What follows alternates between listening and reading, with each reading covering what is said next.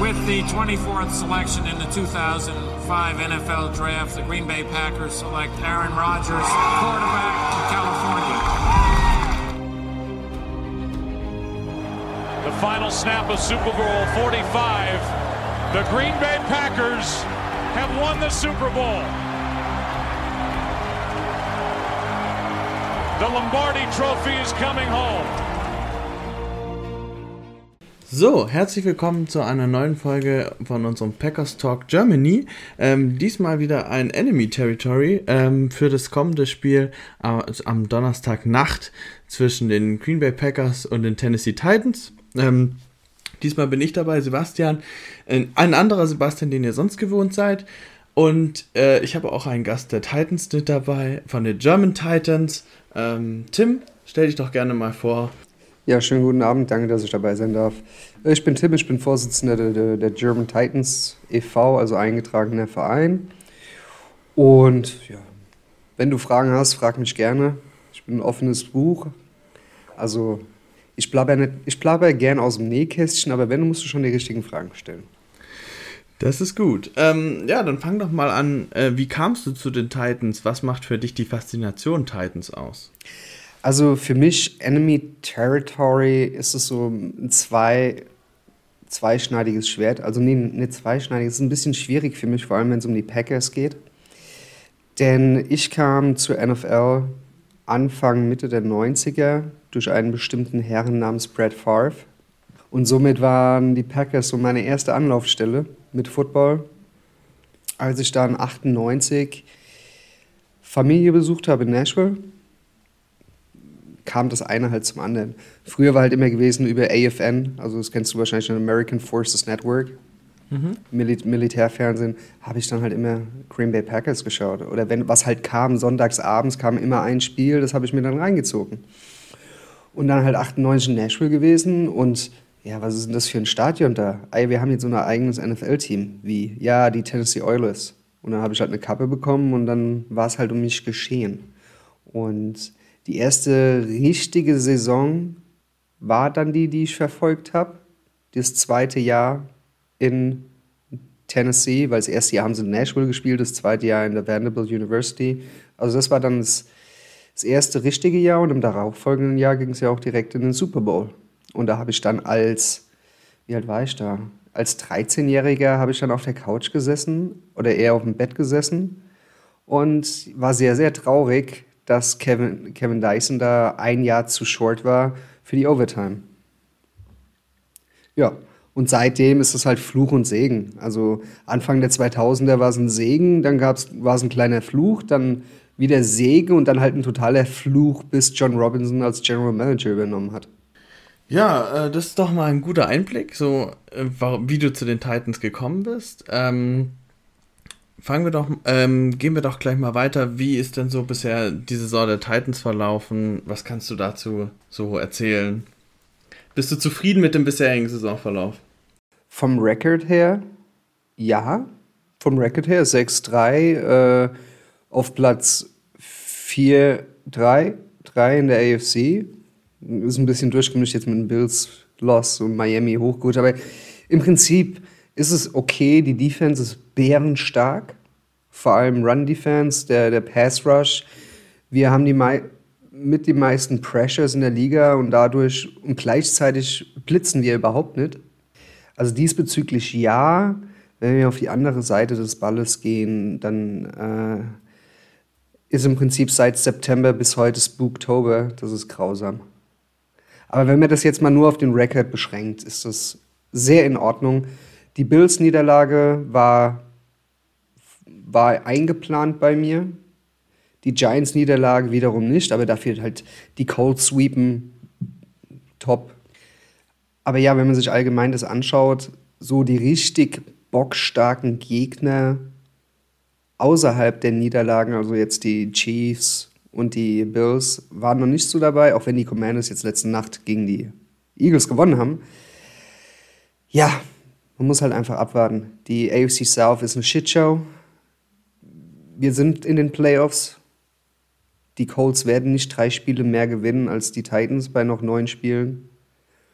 Und Die Defense muss sich halt den Arsch aufreißen, da, damit überhaupt irgendetwas funktioniert. Mhm. Ja. Aber overall ist in Ordnung, aber verbesserungswürdig.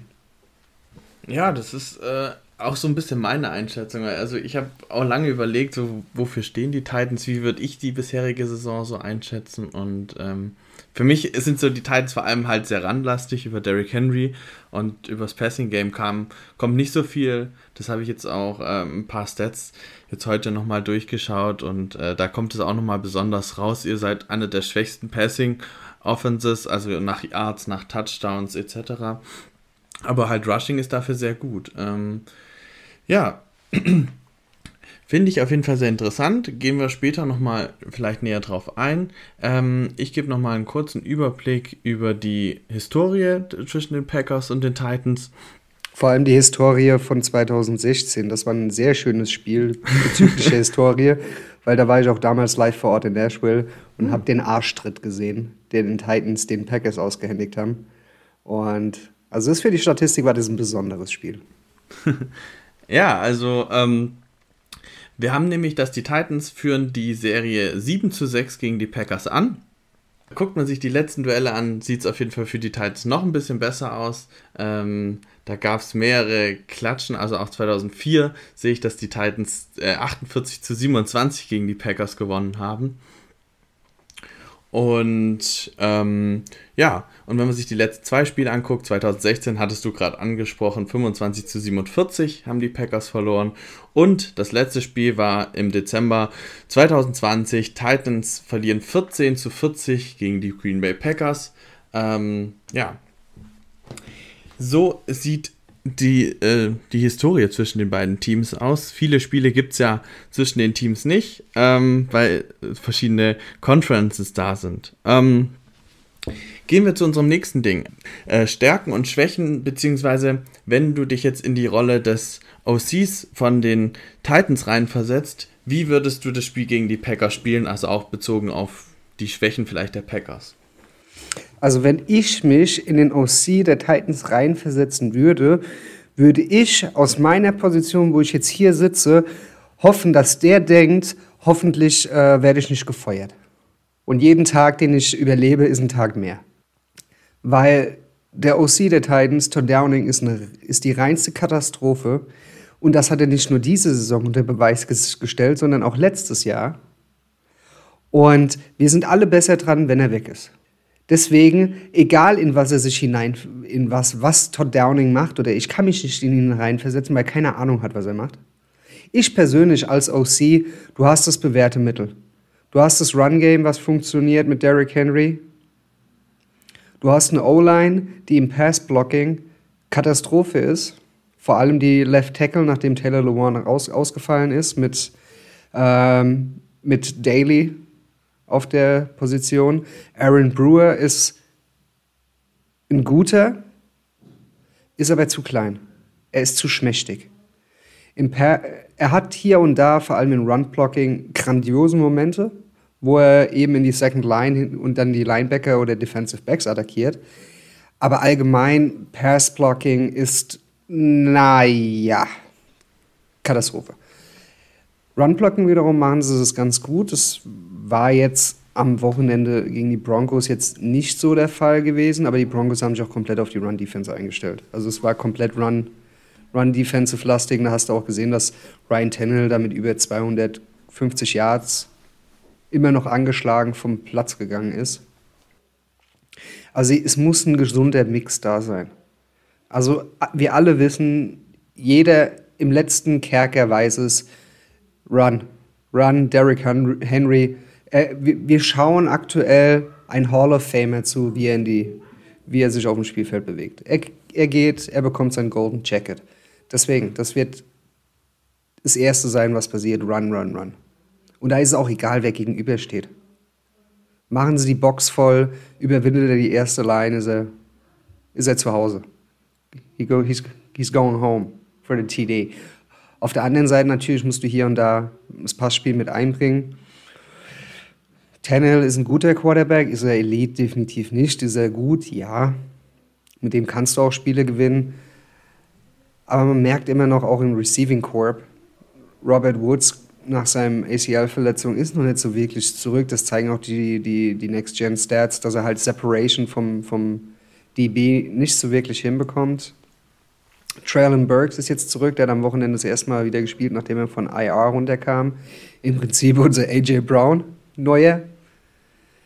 Ist ja sehr schade, dass er weg ist, aber das ist ein anderes Thema.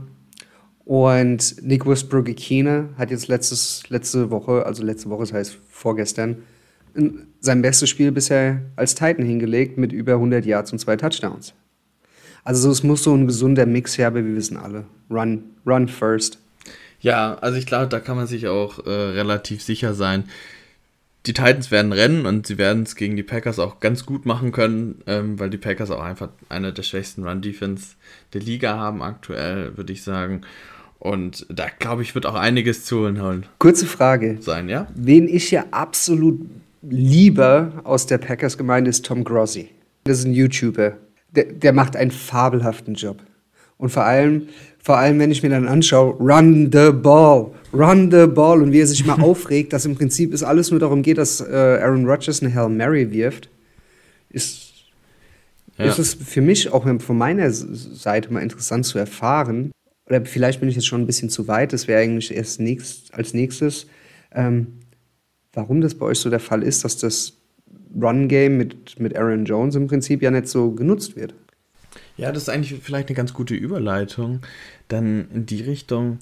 Ähm, ja, das ist was, was wir einfach auch nicht so wirklich verstehen. Ähm, weil wir haben eigentlich gerade auch in der O-Line einige äh, O-Line, die richtig gut blocken können. Ähm, zum Beispiel Runyon ist so einer. Und im Passblock struggelt er. Und da fragt man sich schon, warum läuft man nicht mehr? Ähm, es ist auch so, bisher AJ Dillon spielt nicht so gut, wie wir es eigentlich erwartet haben. Da kannst du jetzt viele Next-Stand-Sets hinzuziehen und so, egal ob Yards bevor Contact oder danach. Ähm, er sieht einfach nicht so frisch aus wie, die letzten, äh, wie letzte Saison zum Beispiel. Und Aaron Jones ist halt irgendwie, teilweise wird er auch gern rausgesetzt als Wide Receiver oder in den Slot.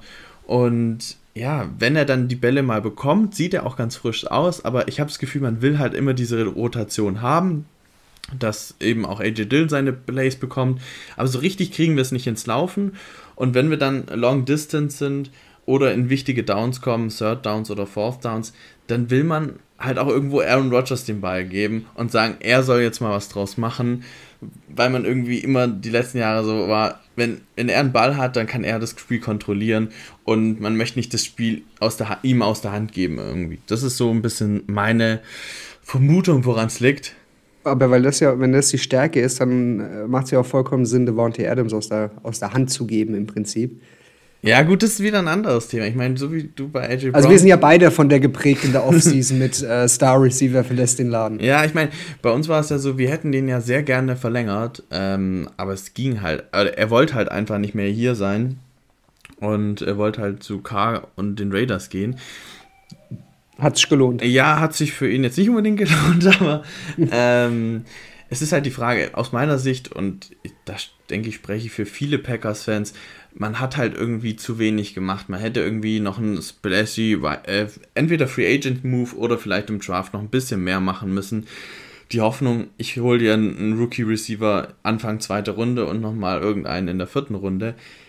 Auch wenn jetzt Dubs im Prinzip echt gut aussieht, aber ähm, ja, das ist halt einfach nicht. So kannst du halt Devonta Adams nicht ersetzen und auch mit dem Sammy Watkins nicht. Äh, deswegen, ja, also ich war schon immer Fan davon, dass man irgendwie so jemanden wie Allen Robinson oder sowas dazu holt, der nochmal deutlich mehr Erfahrung hat und auch einfach vom, vom Spielerprofil besser zu uns gepasst hätte als jetzt ein Sammy Watkins.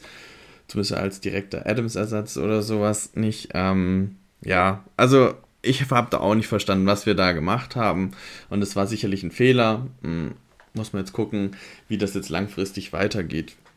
Und jetzt kommt, jetzt kommt am, am Donnerstag oder Freitagmorgen zur unmenschlichen unserer Zeit äh, das mitbeste Run-Defense, Run-Defense-Verteidigung der Liga, die seit Woche 1, in dem Saquon Barkley ein bisschen wild gelaufen ist, keine 100 Yards mehr zugelassen haben, beziehungsweise in den letzten Wochen teilweise unter 70 Yards, Run Yards zugelassen haben. Ja, äh, also da glaube ich, dass es halt auch äh, nicht so, also dass das Run-Game in diesem Spiel nicht entscheidend sein wird für, aus unserer Sicht. Ähm, also wir müssen halt vor allem über das Passing-Game sehr konstant sein und ähm, ja, dann muss man halt natürlich immer mal wieder die Runs einstreuen, ist klar. Äh, und auch gerade bei Short Yardage müssen wir es probieren, aber das Run-Game wird uns in dem Spiel nicht tragen, was in den letzten Wochen dann teilweise schon ein bisschen besser aussah als am Anfang der Saison. Da mache ich mir keine Hoffnung, ähm, aber ich glaube, die Pass-Defense ist ein bisschen anfällig. Was kannst du über die Pass-Defense bei euch so erzählen?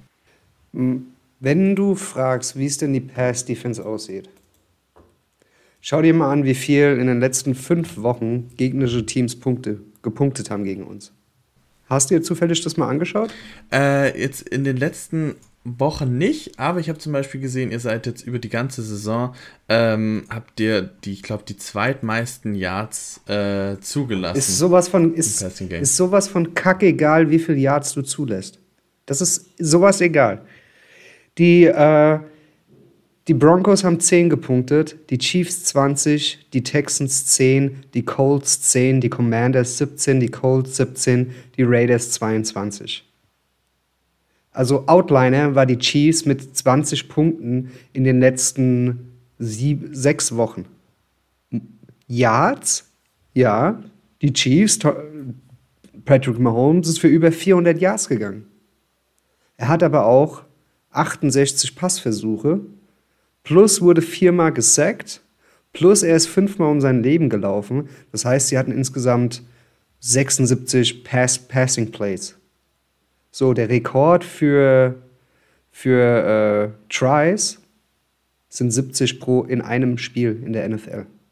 Das heißt, er war an der Grenze, einen neuen Rekord in einem Single Game für Passplays zu, zu, zu stellen. Und wenn du das in Relation setzt zu 400 Yards, ja, kein Wunder, dass dabei so viel rumkommt.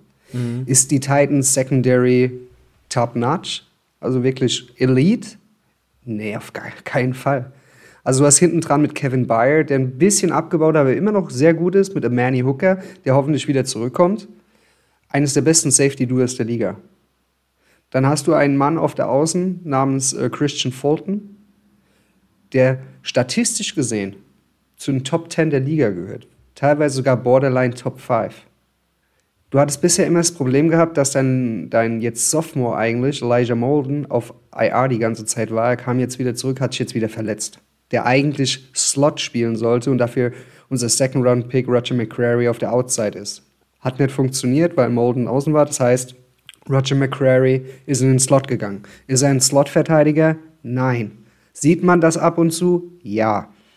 Da, dann hattest du auf den Außen halt die ganze Zeit irgendwelchen Durchmischen. Du hast einen Terrence Mitchell, der zwischen, wie kann der wie konnte man den von der Straße holen bis hin zu, kein Wunder, warum der auf der Straße verfügbar war, so alles mit drin ist. Ein Caleb Farley, den du äh, vor zwei Jahren in der ersten Runde gepickt hast, ja. hat jetzt wieder, ist wieder verletzt. Also ein richtiger Bust-Player, der hat jetzt irgendwas Bandscheibenvorfall. Wie stark, keine Ahnung. Aber das heißt, die eine Seite von der, von der Secondary ist komplett gesettet ist super. Die andere Seite ist immer, kommt immer drauf an, ist Woche zu Woche unterschiedlich.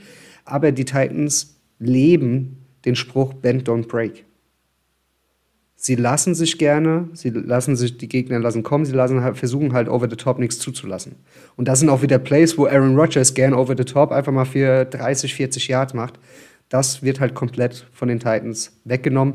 Außer es gibt mal ein Busted Coverage, wie es auch zum einzigen Touchdown der, der Broncos kam. Es war Busted Coverage. Also die Defense, auch wenn Yards so schlecht statistisch gesehen ist, aber die Gegner bekommen keine Punkte aufs Board.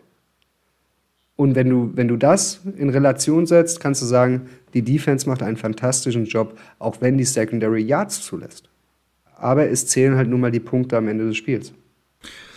Was würdest du dann sagen, ist so die größte Schwachstelle? Sind es dann die eine Seite der Cornerbacks, die halt mal top, mal flop ist? Die größte Schwachstelle ist der Injury Bug. Wir haben das Spiel gegen die Broncos mit drei Starters in der Defense beendet. Der Rest war Rotational Pieces. Es wird darauf ankommen, wer wird zurück sein. Wird Christian Fulton wieder spielen können? Ist eventuell ein Jeffrey Simmons zurück? Zach Cunningham ging auf IR. Also die größte Schwachstelle, die diese Verteidigung aktuell hat, ist einfach die, die verletzten Misere. Aber ansonsten, ja, Run Defense sehe ich im Moment keine Chance für die, für die Packers. Wenn dann wirklich in der, in der Pass, mit Passing Plays drauf zu hoffen, dass die Linebacker, die jetzt spielen werden, David Long ist auch fraglich, so unser X-Factor in der Mitte aktuell, ob der spielen wird. Der hat das Spiel auch vorzeitig verlassen gegen die Broncos. Wenn da Dylan Cole steht und Monty Rice, der letzte Saison komplett gefehlt hat und äh, jetzt im Prinzip sein Rookie-Jahr hat, dann hast du gute Chance, dass über die Mitte da viel passieren kann, weil einfach die Assignments nicht so drin sind und so ein Automatismus da ist. Also Crosser, Slants, halt dieses schnelle Spiel. Mit dem schnellen Spiel haben wir große Probleme, vor allem was die Kansas City Chiefs perfekt zelebrieren auf dem Spielfeld. Da haben wir Probleme. Und das haben sie auch gezeigt. Haben uns die, unsere Misere in der Defense mit dem Kurzballspiel aufgezeigt. Das sollte halt die Sache sein, die die Packers angehen können. Aber da wir halt immer over the top alles dicht machen wollen, um eben diesen Deep Shot nicht zuzulassen, denke ich mal, dass die, die Deep-Variante nicht das Mittel, oh, nicht die, die Lösung ist für das Problem. Kommen wir noch zu den Players to Watch. Ähm, Gerade äh, aus Sicht der Titans, was sind, was ist der Players to Watch in der Offensive für also dich? Also mal Derrick Henry außen vor, weil das ja steht ja auf jedem Zettel drauf. Meiner Meinung nach, wenn es im Run-Game sein sollte, vor allem Third Down, äh, Hilliard, der wurde auch am Anfang der Saison gut eingebunden. Der hat gegen die, die Texans auch ein super Spiel gemacht, gegen die Colts auch. Also hier ist das ein Player to watch, wenn es ein Run-Game und Third Down Territory kommt. Ansonsten wäre es eben Traylon Burks, vor allem für mich auch selbst. Jetzt Woche 2, wo er zurück ist von Verletzung und Nick Westbrook Ikina, der hatte jetzt 100 Yards am Wochenende gehabt, der hat natürlich davon profitiert, dass Robert Woods und Traylon Burks halt teilweise gedoppelt wurden. Deswegen sind das so die zwei Spieler, mal Hilliard außen vor, aber Nick Westbrook und vor allem äh, Cheek. Cheek Okongo, unser Rookie, Tight End, hat Vrabel jetzt auch verlauten lassen gestern, wir werden ihn definitiv mehr ins Spiel mit einbinden was wir jede Woche, wir, wir, wir, sitzen jede Woche zusammen und schauen die Spiele. Jetzt die Night Games nicht, aber die, die 7 Uhr Spiele sitzen wir immer mit fünf, sechs Mann zusammen und schauen die Spiele. Wo wir uns selbst fragen, warum wird dieser Junge nicht eingebunden? Der hatte gegen die Chiefs einen 47 Yard äh, Pass and Catch. Er hat einen Touchdown gegen die Colts. Er, wenn er den Ball bekommt, ist er stark. Man sieht es. Und wenn er auf dem Spielfeld ist, dann ist der Player to watch in der Offense dann halt Chico Kongo.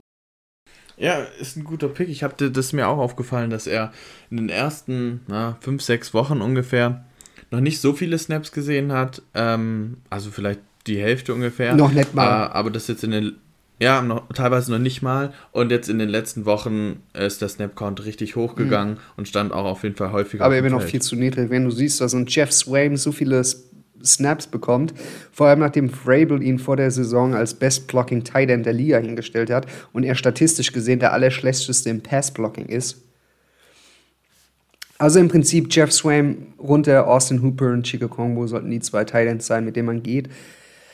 Nur da wir das halt große Problem haben in, in der Line, vor allem auf Left Tackle, setzen wir halt teilweise Tight ein, um halt eben diese da ein bisschen zu stärken. Aber ja, Okay, ähm, vielleicht noch kurz dann, welche Rolle spielt Austin Hooper so? Der, der Name ist ja jetzt heute noch nicht so aufgefallen.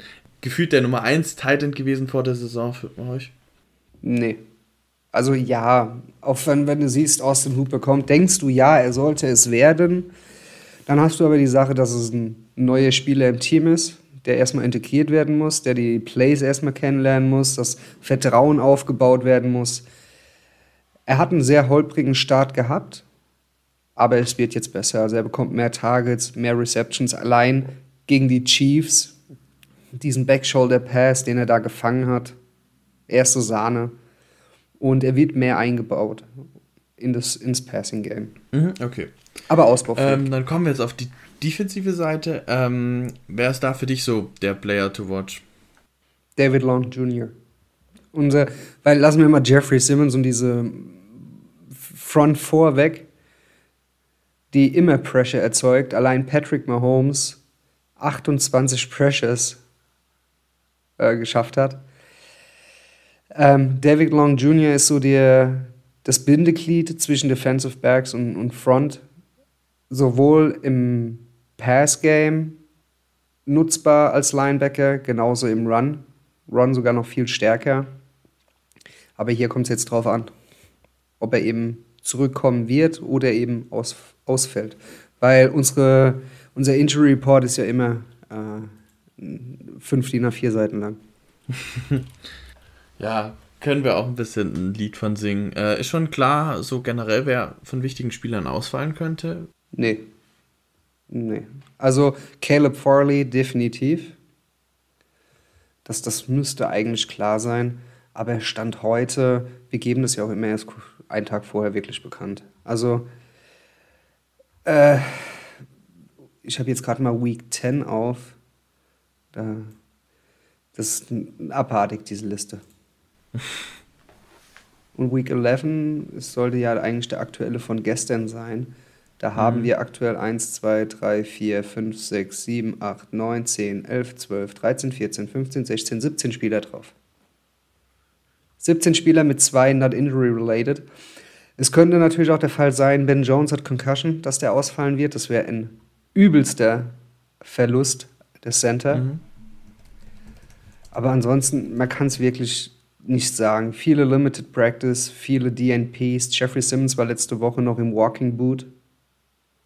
Lonnie Johnson wird wahrscheinlich ausfallen. Das sah nicht so gut aus bei ihm. Ja, keine Ahnung. Aber euer, euer ist ja auch nicht gerade kürzer. Nö, da, da gibt es auch einige Fragezeichen noch. Watson, Aaron Jones zum Beispiel. Sogar, noch sogar auch 17, wie bei uns. ja, ist echt ein Problem. Einige könnten aber tatsächlich spielen. Also zum Beispiel Bakhtiari und Jenkins stehen eigentlich jede Woche drauf. Ähm, ja. Und manchmal spielen sie dann trotzdem. Ähm, ja, also da, das ist schon ein Problem, auch diese Saison bei uns. Aber was will man machen? Ähm, ja, jetzt sind wir quasi mehr oder weniger schon am Ende angekommen. Ähm, jetzt noch quasi als Ausblick, wie äh, also als Abschluss quasi, wie, was ist dein Tipp für das Spiel und wie denkst du, ja, also in einem Satz, wie wird es verlaufen, etc. Ich habe ja vor der Saison gesagt, wir verlieren das Spiel gegen die Packers. Mhm. Jetzt sehe ich aber, wie die Defense von uns rasiert und wie die Offense der Packers auch nicht wirklich so das Gelbe vom Ei ist oder das Gelbe vom Käshut. Es wird ein knappes Spiel, eventuell sogar weniger als sieben Punkte. Aber ich bin dort trotzdem, obwohl ich meistens ein Pessimist bin, äh, leicht optimistisch gestimmt, weil, ein, weil diese Defense einfach so überragend agiert aktuell. Und Derrick Henry, diese knapp 60 Yards, die er gegen die Broncos hat, denkt er sich, da muss ich jetzt nochmal einen drauflegen. Möchtest du dich dann ergebnistechnisch auf einen Tipp festlegen? Oder? Nee, bleibst du vage? Äh, ich ich frage mich halt, ja, es wird 24-20 Titans. Naja, zum, also ich denke auch, äh, Derrick Henry wird viele Rushing Yards haben und äh, die Titans werden auch ein paar Punkte machen. Ähm, ich denke so, irgendwas so um die 21 Punkte der Titans ist durchaus realistisch und bei den Packers weiß man nicht, was man von der Offense kriegt wenn die Offense und das Passing Game gut ist, kann ich mir durchaus vorstellen, dass die Packers gewinnen. Deswegen wäre jetzt mal mein Tipp sowas wie ähm, 27, 21 für die Packers. So, dann ähm, danke ich für die Zeit.